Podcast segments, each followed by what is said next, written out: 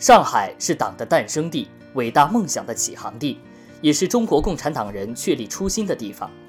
在庆祝中华人民共和国成立七十周年之际，徐汇区七十周年七十站初心之旅正式开启。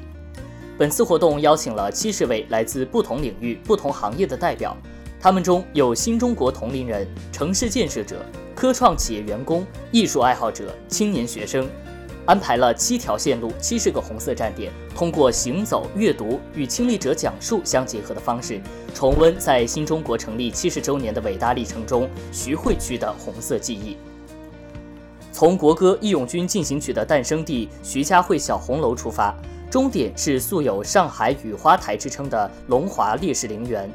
此次七十周年七十站初心之旅的七条线路各有特色，比如产业振兴线将前往爱建集团。它是大陆首家民营企业，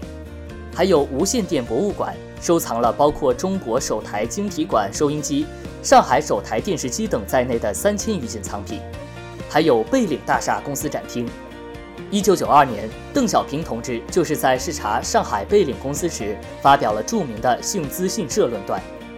还有腾讯大厦等点位，感受徐汇产业发展的历程。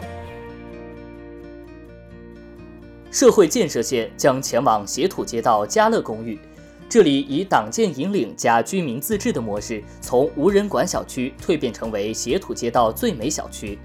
还有斜土街道江南新村邻里会。二零一八年，李克强总理曾经来到这里考察家门口的托老所，以及徐汇中城学雷锋志愿服务站，这里是世博会后徐汇区唯一留存的外建志愿服务站，每天服务近一千人次。教育强国之旅，这里有改良书院的先锋徐汇公学，教育家马相伯开创了中国教育史的一个时代。名人故居之旅，我们步入宋庆龄故居，感受共产主义伟大战士巾帼不让须眉的气魄。光影徐汇之旅，我们来到国内第一部彩色立体电影《魔术师的奇遇》的首映地东湖电影院旧址，追溯上海电影百年品牌文化历史。音乐艺术之旅，我们在交响音乐博物馆聆听美妙动人的音乐。除上述线路外，七十周年七十站初心之旅还从艺术、文化、科技、商业等多个领域，通过教育强国线、名人故居线、光影徐汇线和音乐艺术线，再现百年教育、百年公益、百年电影、百年唱片的风采。